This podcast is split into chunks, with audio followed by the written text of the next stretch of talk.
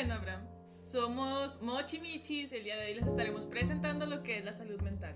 Como ya dijimos, la salud mental es la capacidad para mantener relaciones armoniosas con los demás, satisfacer nuestras necesidades insti- inst- instintivas sin lastimar a los demás y además tener una vida plena. Es decir, que podemos tener la capacidad de amar, tener relaciones duraderas con las otras personas y relacionarnos correctamente e integrar una parte completamente funcional en la sociedad. Bueno, generalmente dijiste los cuatro aspectos que tiene la salud mental, pero en cierta forma está bien. ¿Y qué es lo que tú piensas realmente de la salud mental?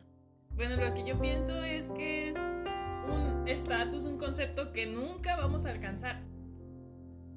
¿Tú cómo lo ves? Mm, bueno, lo veo yo, yo de mi cierta forma, de cierta forma, perdón, lo veo como un, como un contexto que, que sí es posible alcanzarlo a su manera y a su debido tiempo. O si no, pues también podemos obtener ayuda para alcanzar nuestro. Cierto, cierto. Y bueno, ¿por qué se da la pérdida de la salud mental? Bueno, es que hay factores. Siempre hay factores que nos hacen perderlo. Es que depende del entorno de la persona, puede ser hasta incluso la triada, pero en cierta forma es el entorno o puede ser algo ya biológico desde el nacimiento. Genéticos, ¿qué te pasan tus papás? Sí, y es que mira, pues es que eso sí está muy interesante porque, fíjate, ¿cuántas personas no padecen de estrés, de ansiedad, de depresión? Y como ya lo mencionábamos antes, gente neurótica. Ya, Ah, ¿quién no es neurótico? en general, ah, todos somos neuróticos, pero hay diferentes niveles. Entonces, por lo tanto, nosotros podemos decir que estamos en un, en un nivel Básico. básico, sí, básico, pero hay momentos en donde ciertas personas estallan y entran a otros niveles. Me da ansiedad cuando dices neurótico. ¿Qué? Bueno, A mí me da miedo, pero está bien. Sí, es que en sí esos, esos problemas, ya sea estrés, ansiedad, depresión y neurosis, que son los trastornos más comunes y principales eh, y más presentes en nuestra sociedad, o sea, no son para romantizarlos, porque si te fijas mucha gente dice, ay, es que tengo depresión. Y, o sea, y lo ven como algo chido. Y no, yo creo que no es chido.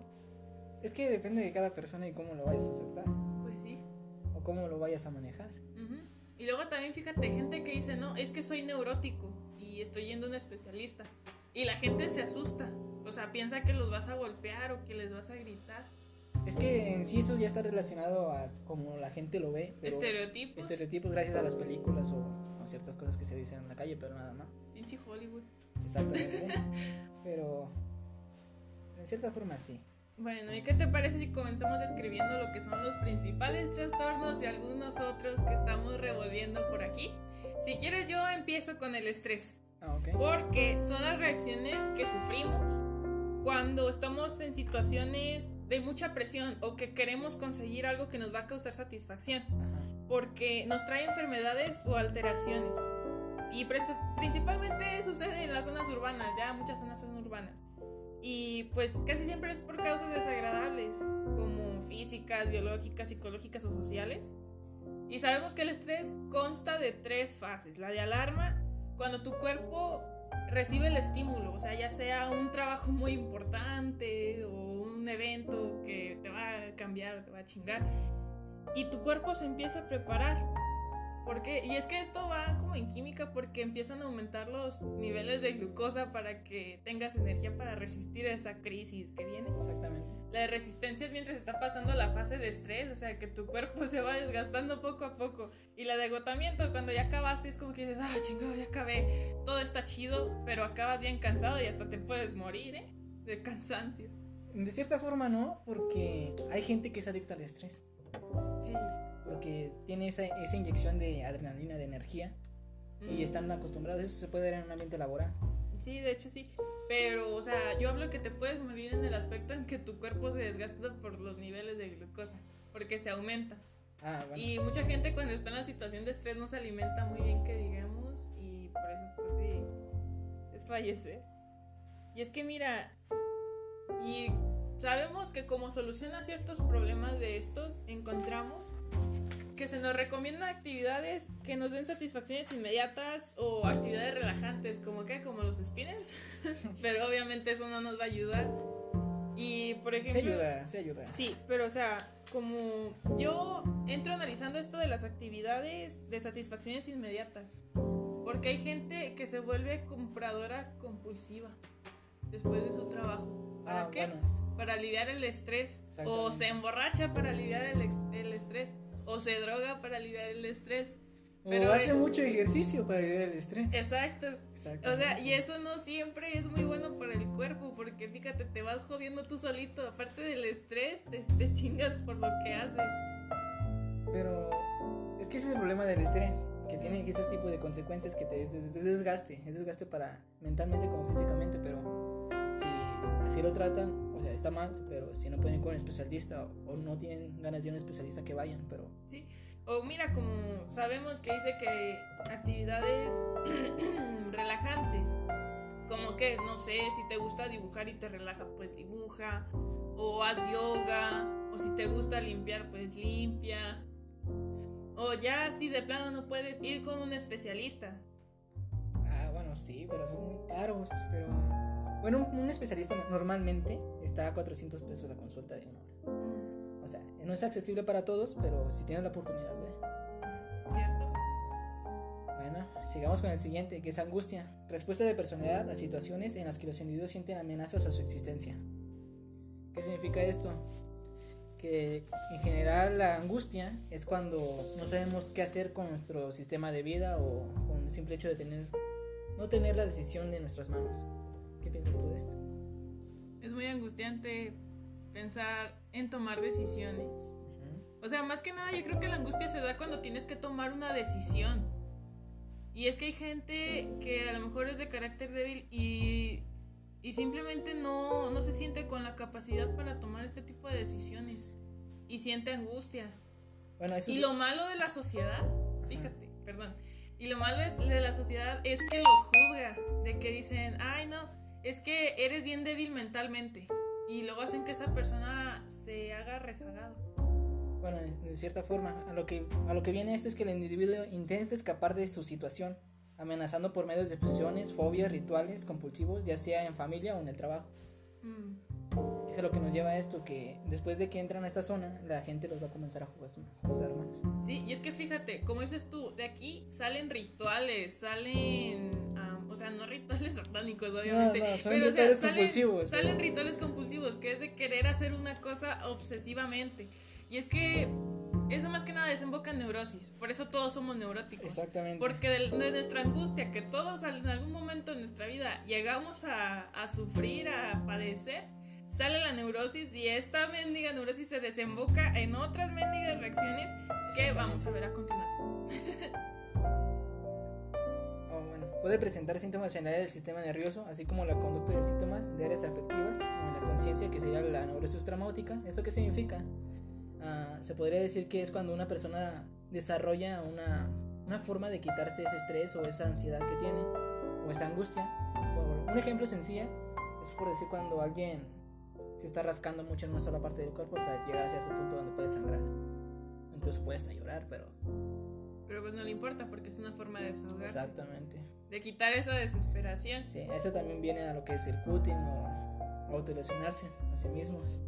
O también pues agotar su cuerpo a estas situaciones de que pues ya no resisten ni las piernas. Exactamente, los diamantes se pueden tronar o...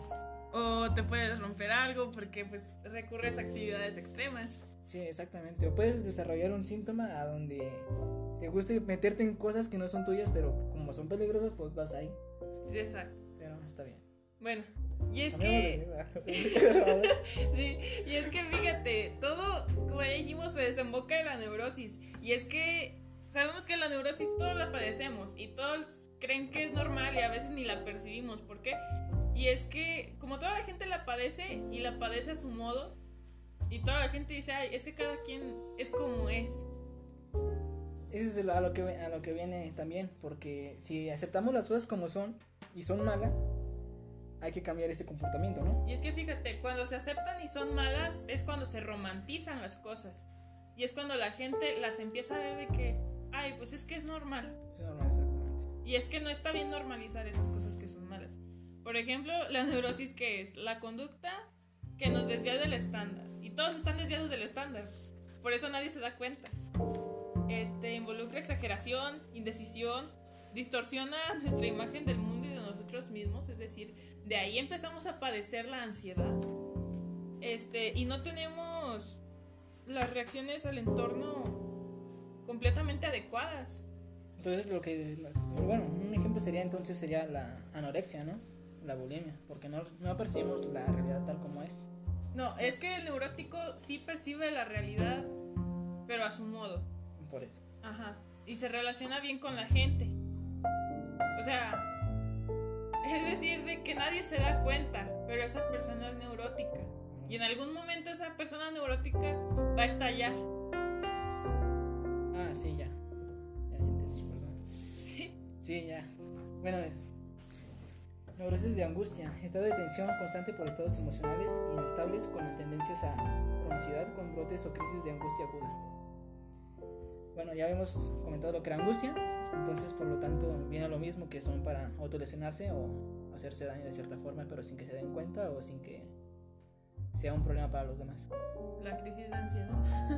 Exactamente. Y es que te imaginas combinar eso de esa madre con estrés. Ese es el problema, que eh, ya en estas épocas se vive bajo el estrés. Sí. Pero, se, bueno, gracias a las redes sociales ya tenemos estereotipos, ya tenemos más conexión en el mundo. Entonces, Sí. por lo tanto, se facilita el ayudar o simplemente de hecho de que entre uno de estos síntomas. De hecho, yo ahora estoy estresada, tengo un chingo de cosas que hacer. ¿Tú no? Sí, pero pues me da igual. Todos. Y es que nos vamos a otro, otro problema que es muy grande, que es la neurosis obsesivo-compulsiva. Porque nos obliga a sentir la necesidad o compulsión de repetir algo, un comportamiento, una actividad, un ritual, como ya dijimos. Porque si no hacemos eso, nuestro propio subconsciente nos hace pensar, este, tienes que hacerlo, tienes que hacerlo, te da angustia y después te da ansiedad. Y si ¿Y no lo haces, haces hasta que hayas en una depresión. Ajá. ¿Y qué te trae? Puro desgaste mental. Exactamente. Y es que, o sea, a lo mejor ahorita aquí estamos, yo estoy pues, tratando de cotorrear aquí contigo para pues eh, hacer un poquito más amena la, La la, situación. la situación, la plática, hacerla más llevadera. Pero no es, es algo, esto de la salud mental es un tema serio y casi nadie lo toca porque a todos les da el miedo de que le digan loquito por cualquier cosa. Ese es el problema, que estamos muy... ¿Cómo decirlo? Tenemos una ideología desde casa donde no podemos decir, nos duele esto, o simple hecho por el simple ser hombre, o no sé. Tú no puedes llorar, o no sé. Ujú. Es un ejemplo simple y es que fíjate, supuestamente dicen que la persona sana mentalmente se siente apreciado y tiene seguridad en sí mismo, tiene confianza, alcanza sus metas y fracasa, puede adaptarse otra vez y preservar. Pero es que fíjate, hay gente que a lo mejor en su momento, desde niño a lo mejor tú eres sano mentalmente, posiblemente desde niño. Sí, Este, o sea, está, es un chavito, estás nuevo, no, no presentas nada a menos No que tengas un químico nada. en la cabeza extra o una sustancia Ajá. extra. O sea, a menos de que tus papás te transmitan alguna enfermedad mental, tú estás sano. Entonces, ¿qué hace la sociedad desde chiquito? Te empieza a meter ideas y te empieza a joder desde chiquito. Exactamente. De que te ven llorando y eres niño. No, tú no puedes llorar. Como decías tú. Que, que te ven haciendo algo y que fallaste. Ay, no, tú no sirves para nada. Exactamente. exactamente. O que hiciste algo y no lo hiciste bien. Ah, lo vas a hacer tantas veces hasta que te salga bien. O que lo vas a repetir esto tantas veces hasta que te salga bien. Y que, pues, yo creo que ahí también entra un poquito de la neurosis obsesivo-compulsiva, ¿no? Porque te la sociedad te empieza a meter como ideas de perfección. Pero en sí nadie es perfecto. Bueno, en cierta forma sí, pero también podemos ver el simple hecho de que tú dices, bueno, la salud mental es cuando estás bien contigo, contigo mismo y eres alegre, ¿no? En pocas palabras. Pero hay personas que lo fingen en las calles y estando en otras partes es, es otra persona. Literalmente cambia su personalidad, así que no se puede decir que está sanamente sano. Y es que, como dices tú, trastornos menores de la adaptación sería un ejemplo de, de eso que acabas de mencionar. A ver, Porque a veces son personas, como dices tú, que se presentan como un individuo sano y con otras personas son otro, o en su casa son otros. Y es que hay otro tipo de personas que no se pueden desenvolver en un ambiente nuevo. O, por ejemplo, gente que vivía en un ranchito y que se va a la ciudad y no le habla a nadie. Pobre, va a morir solo, pero está bien. Y es que, fíjate, todo esto se va haciendo una cadenita o todo esto es una red. Porque nunca vas a acabar con los trastornos. Exactamente, todo está conectado. Uno lleva a otro, uno puede regresarte al mismo, al punto de origen. Así Ujú. que en cierta forma todo está conectado. Uno genera otro y así. Exactamente. Por ejemplo, las reacciones fóbicas. ¿Tú no le tienes un miedo incontrolable a algo? Arañas, ¿No? sangre, ¿No? ¿No? Bueno, algún objeto, algún que tengas un conflicto reprimido puede ser una causa de una fobia. Ah, bueno, eh, si lo ponemos así, la rodilla, pero nada más. Cuando por decir estoy con un amigo y me quiere golpear la rodilla, nada más, por gusto, pero sí, eso me da miedo. Abraham el viejito. Exactamente. Fue lo único que tengo miedo. ¿Tú alguna fobia que tengas? Que yo sepa, no. Que te vean en la oscuridad. Ay, sí, cállate. Los espíritus chocarreros. Y es que. ¿Qué, ¿Qué más puede traer estas situaciones que la histeria? Pues bueno, si la histeria es el intento de organismos de dar su mejor respuesta ante una situación determinada. Por ejemplo, los tics, la la neurosis de guerra, que también puede ser, ser llamado tic, pérdida de memoria y culpabilidad. Y es que fíjate, te pones histérico cuando sabes que algo que te afecta va a pasar. Te empiezas a poner histérico. O cuando está pasando. Por ejemplo, no sé, cuando algo se va a repetir. Por ejemplo, cuando perdiste a un ser muy querido y que vas a volver a perder a otro. O que, o que por ejemplo, se murió alguien que estimabas mucho. Y tiempo después se enferma alguien a quien también estimabas. Sientes que se va a repetir otra vez eso Ah, bueno. y empiezas en una etapa de histeria porque no sabes qué hacer, te da ansiedad, te estresas. Y es que es, yo creo que es, es algo muy triste. Mm. Bueno, pues sí, viéndolo de esa forma sí, pero yo pienso, bueno, no sé cómo la forma lo, lo comenté me hizo pensar en que la histeria es como el miedo a que vuelva a pasar algo o a un simple sonido, pero es un miedo, yo digo que- que... de cierta forma sí ayuda a las personas la histeria, pero Pero pues en ciertas situaciones. situaciones no. Ajá, exacto. Y es que, fíjate, estas reacciones, estos problemas, casi siempre hacen que te sientas mal, hacen que te deprimas y hacen que esa depresión reaccione. Y a veces lo combinamos con la neurosis, por eso entran las reacciones depresivas neuróticas. Casi siempre son afectivas y entra la tristeza, el pesimismo, la inferioridad, este, cambia nuestra conducta, perdemos la iniciativa, hablamos más lento. Podemos hasta padecer de nuestro cuerpo por ese tipo de reacciones. Por ejemplo, nos duele la cabeza, no podemos dormir, Dejas de comer. dejas de comer, te duele el cuerpo, todo te afecta. Incluso llegas a un momento donde te sangra la nariz en cualquier, en cualquier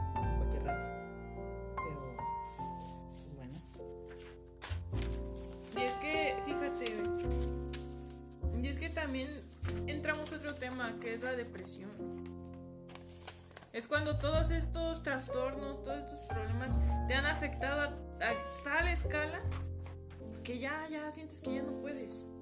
Ya sientes que todo se fue a la, a la chingada, A la basura. a la basura. Sí. O sea, sientes que ya nada vale la pena. Ese es el problema, que todo esto lleva a la depresión y ya sabemos que la depresión nos lleva Es un círculo vicioso. exactamente, o a veces el círculo se cierra y termina en, en cierta fase, que puede ser el suicidio. Pero, Y es que yo creo que ahorita nos estamos poniendo serios porque pues es un tema muy serio, no es algo de los que no, nos podamos burlar. sí, exactamente, lo que no podemos llegar más allá de la raya.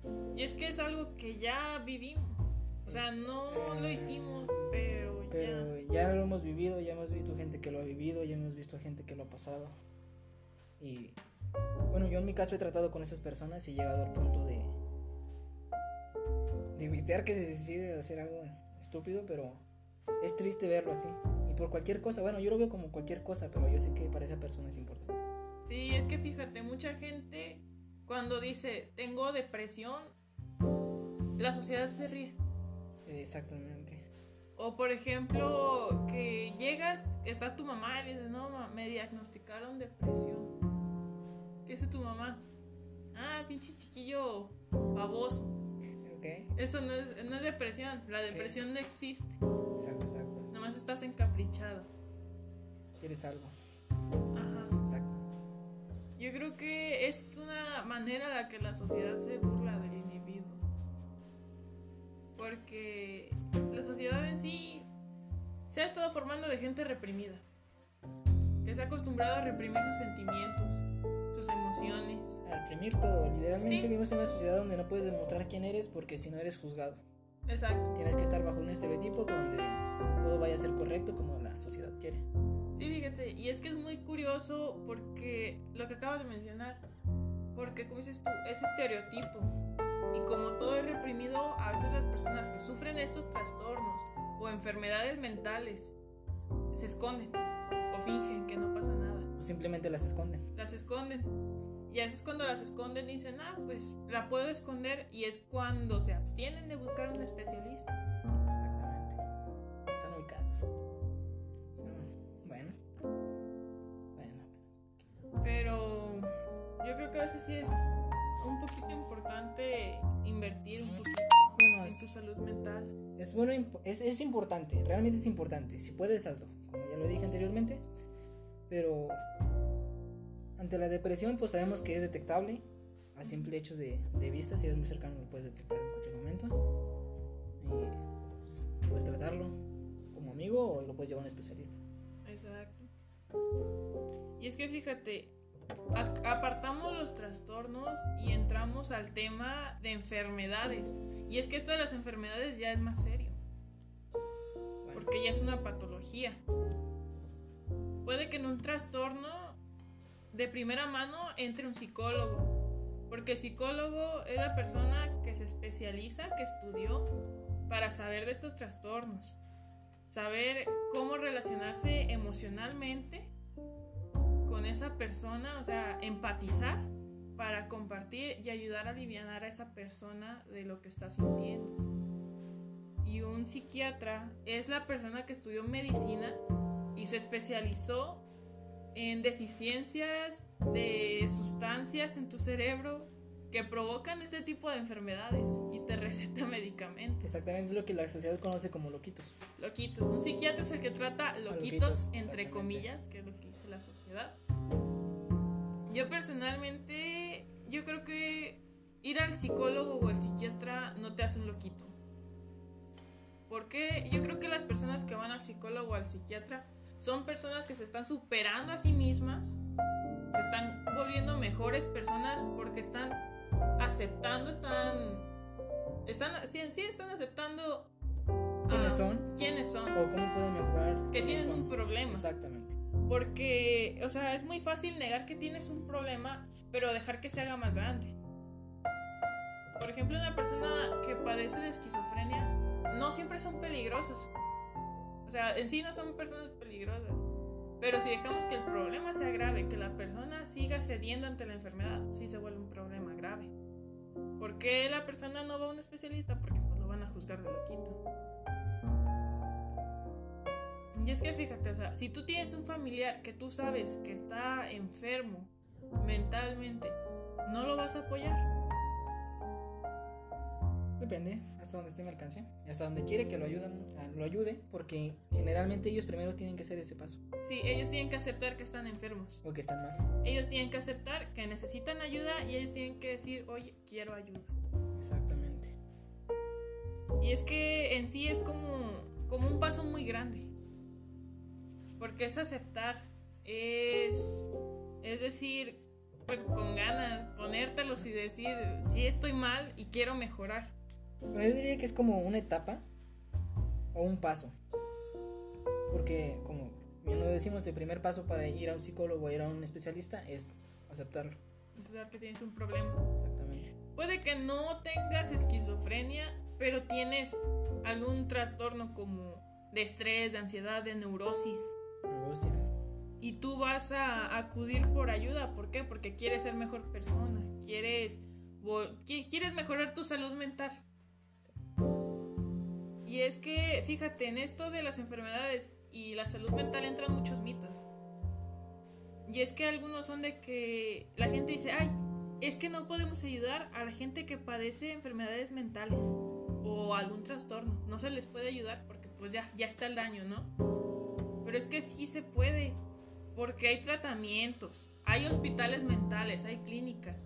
Para eso son los psicólogos, para eso son los psiquiatras, para eso se hace el estudio de, las enfermedades mentales. Y para eso hay asociaciones de apoyo, hay líneas telefónicas que dicen, te sientes así, llámanos. Y son, son asociaciones mayormente gubernamentales o certificadas. O sea, y es que, fíjate, si no fuera realidad, no habría este tipo de cosas. Ni siquiera la medicina se, se enfocaría en ese punto, si no fuera algo importante. Pero sí lo es y es de la salud, es de, de los tipos de salud principales que las personas deben tener. Bueno, otro mito podría ser que las personas enfermas mentalmente son agresivas, pero no lo son. Sí pueden ser agresivas, pero solo en ciertos casos. Ya donde esté muy desarrollada o que ese sea su comportamiento desde un inicio que haya sido provocada por algún agente exterior.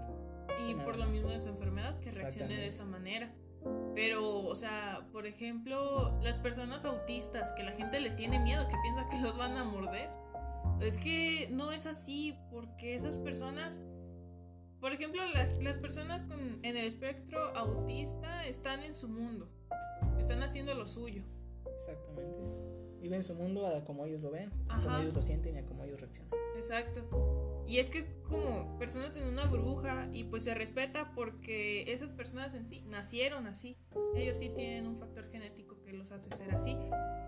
Y está en los demás aceptar que esas personas tienen un problema y tratar de apoyarlos.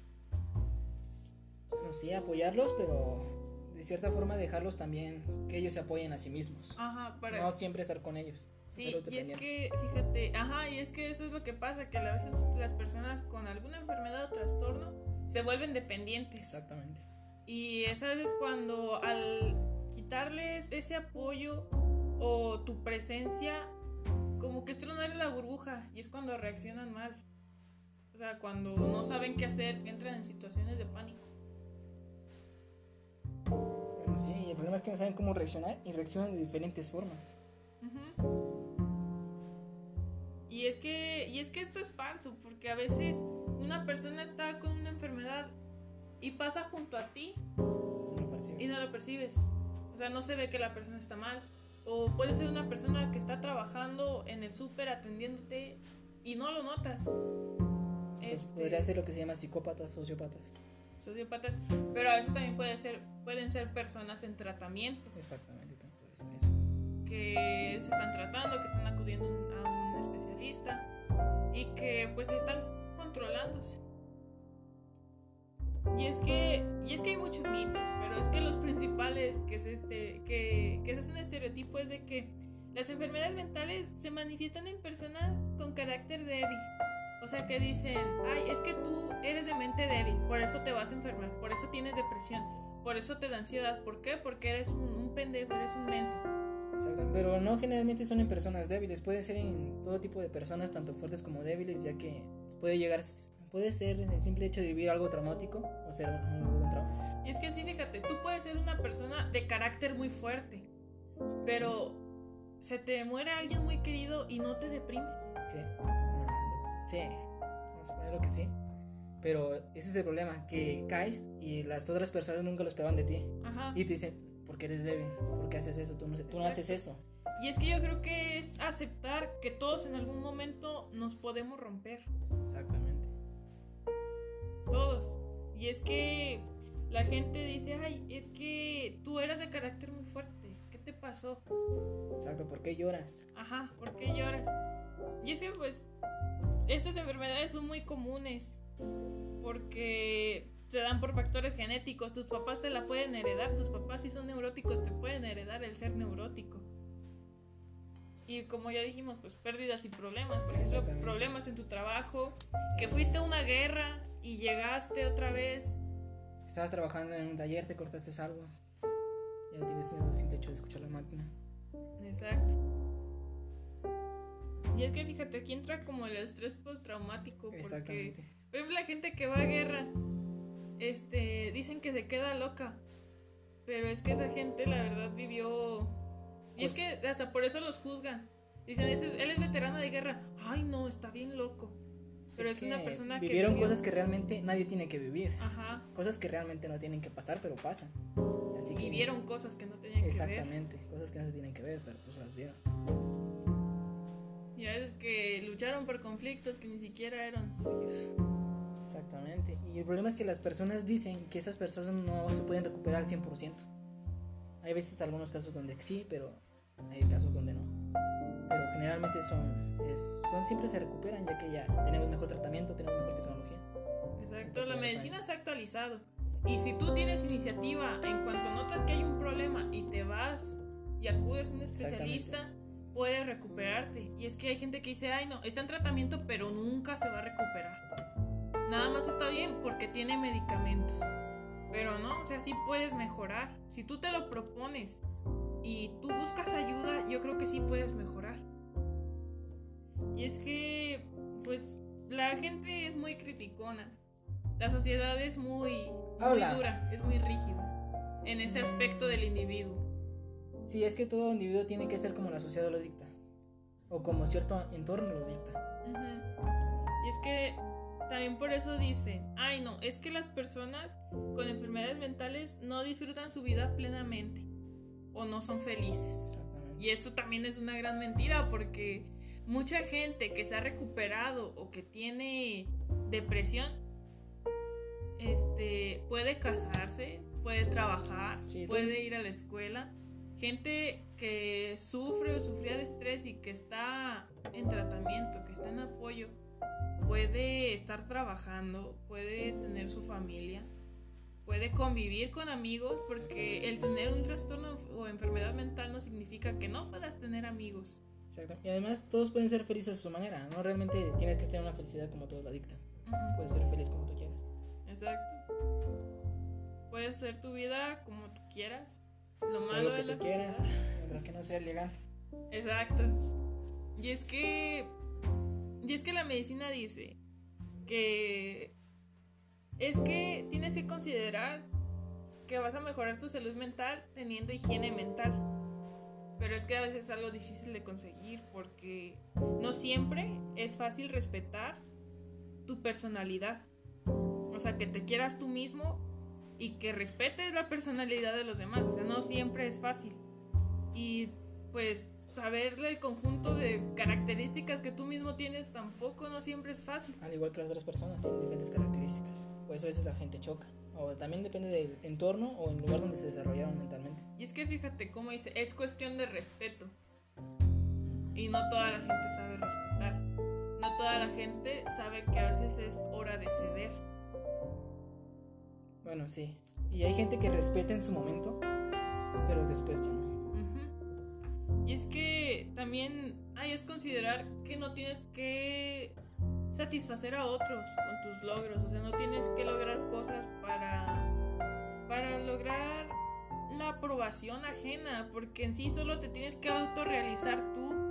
O sea, satisfacer tus deseos, tus propósitos de vida, tus metas, lograr lo que tú quieres, no lo que tú crees que otra gente al lograrlo te va a aceptar, te va a querer, ¿no? Bueno, pues también hay que tomar en cuenta las metas que cada persona tiene. Ya que entre más grande la meta, si no lo logras, más difícil va a ser la caída, más dura va a ser la caída. Así que también hay que tomar en cuenta nuestra posición, de Sí. forma. Porque si no vas a entrar en depresión, En depresión. te vas a estresar, Exactamente. vas a ser una persona neurótica por no lograr, por volar muy cerca del sol. Del sol. Sí, que se quemen tus alas. Ajá, quemar tus alas. Y es que fíjate, tienes que, como acabo de decir, tienes que reconocer tus limitaciones, Exactamente. las tuyas y las ajenas. ¿Para qué? Para que puedas aprovechar las oportunidades que se te presentan en tu posición. Exactamente. ¿Para qué? Para que puedas avanzar, que puedas escalar y que puedas lograr esa meta. Y aunque vayas avanzando, tienes que aceptar las siguientes limitaciones. Porque el que vayas avanzando no garantiza que solo vas a ir hacia arriba. A veces va a haber, tropiezos. Va a haber tropiezos o momentos donde te haces estancar. Ujú. Y es que tienes que aceptar que todo tiene causa o razón. Causa y conducta. consecuencia. Tus tropiezos, como acabamos de mencionar. Y, te, y, o sea, y no dejar tu motivación, no dejar tus impulsos, no dejar tus propias competencias, o sea, lo que tú sabes que tú puedes hacer y saber qué necesitas. Bueno, eso es lo que se caracteriza como salud mental, ¿no? Lo que nos está diciendo la salud, lo que realmente necesitamos para estar sanos. Mentalmente. Mentalmente, supuestamente. Yo creo que es algo muy difícil de lograr, no sé si hace. Ah, sí, pero. Es que ya depende de cada, cada quien. Cada quien lo ve de su forma y las cosas que quiere, así que. Puede ser un aspecto básico simplemente puede ser un aspecto que no vas a poder alcanzar. Sí, y es que a veces, como decimos, para no caer en ese tipo de situaciones, es muy importante aceptar. O sea, aceptar lo, que, lo bueno que puede pasar y lo malo que también puede pasar. ¿Para qué? Para que no vayas a tropezar tan bajo. No que nos lleve a un impulso destructivo. Exacto. En cierta forma, pues, nos podemos hasta autodañar o, simplemente caer de nuevo a una, Una a un- conducta una conducta autodestructiva. autodestructiva, Exactamente. Y es que cada, un, cada persona tiene un contexto diferente y cada uno de esos contextos es importante. Porque muchas gentes, muchas personas, perdón, tienen la misma meta, pero no vienen, no, no vienen de la misma salida. Exactamente. O sea, ¿por qué? Porque entran los factores sociales, económicos, familiares y no, no todo es estándar. Mucha gente tiene problemas. Y esto es lo que los hace tropezar mucho. Sí, acabas de escribir un experimento, pero está, está, está chido. Consiste en poner a 12 niños. Mm, Nomás lo voy a comentar, así nada más como dato curioso. mm. Ah, hay 12 niños y haces preguntas. ¿Cuántas casas tienes? Si tienes más de 3 casas, avanzas 3 pasos, ¿no? Mm, tu papá gana más de 3 mil pesos al mes. Ok, avanzas. Si no, y entonces llegas a unas, no sé, 10 preguntas y empezaron desde un punto donde la distancia es de un kilómetro. Entonces vas a decir, ok, todos corren de una vez y todos corren. Y es obvio que que tiene menos recursos económicos o tiene situaciones familiares complicadas no va a llegar a la meta como los otros van a llegar. Les va a costar más. Les va a costar mucho. Exactamente, y es lo que también puede llevar a, a que la salud mental de cada persona sea diferente y que cada quien aprecie las cosas como son. O que se quebrante. Exactamente. ¿Por qué? Porque la persona va a entrar en esa fase de desesperación. Exacto. Y es que la, la medicina nos dice que las personas mentalmente sanas no se abruman por sus, por sus emociones, que aceptan los retos de la vida, que toleran, que se respetan, que se sienten capaces de enfrentar las situaciones, que obtienen placeres de las cosas simples de la vida, que son capaces de amar y de hacer duraderas estas relaciones con las personas, que además pueden modificar su ambiente y planear su futuro. Pero como ya dijimos, no toda la gente puede por esas limitaciones. Exactamente. Pero hay personas que simplemente están, se puede decir que están más sanas mentalmente que uno y tienen menos. Exacto. Que en sí dicen, ay, pues ya, no me preocupo. Sí, ya, ahí muere. Ay, muere. Y es que yo creo que sí es muy importante, ya que lo mencionamos en todo este podcast, analizar nuestro propio contexto, ser más accesibles, accesibles a nosotros mismos. Ser más abierto al mundo y a nosotros y a las demás personas. por no darle muchas vueltas. Sí, Dar a conocer y dar a entender qué es salud mental. Ese es el objetivo nada más. a veces no abrirnos a otra persona, sino a nosotros mismos. Exactamente. Para aceptar nuestros sentimientos. Aceptar si necesitamos ayuda. No ser codependientes. Exacto. También yo creo que pues esto es un tema muy serio. Yo, yo esperaba cotorrear aquí más, pero pero pues en sí yo ya sabía que no se iba a poder porque este tema de la salud mental es, Es- algo muy fuerte. Es un tema serio y además es muy extenso. Eh, eh, exacto, es muy Y tiene es muchos tema temas que tratar. Pero tú dices, está, no se puede cotorrear muy a gusto porque Todo entra en. todo en tiene que ser exacto porque si te Ajá. equivocas ya escribiste otra cosa. Exacto. O tocas temas muy delicados. Ajá, o ya te diste a conocer y te quemaste aquí. Ajá, sí. Pero sabe, sabe. ¿Tú crees que ya sería la hora de la despedida? Yo pienso que sí. Sí, porque hay que lavar la ropa. Bueno, nos despedimos. Les agradecemos por Por escuchar. escucharnos en cierta forma. Sí, les agradecemos por escuchar este podcast que a lo mejor no duró mucho, pero lo hicimos con la intención de informarlos y de pues de concientizar un poquito sobre lo que era salud mental.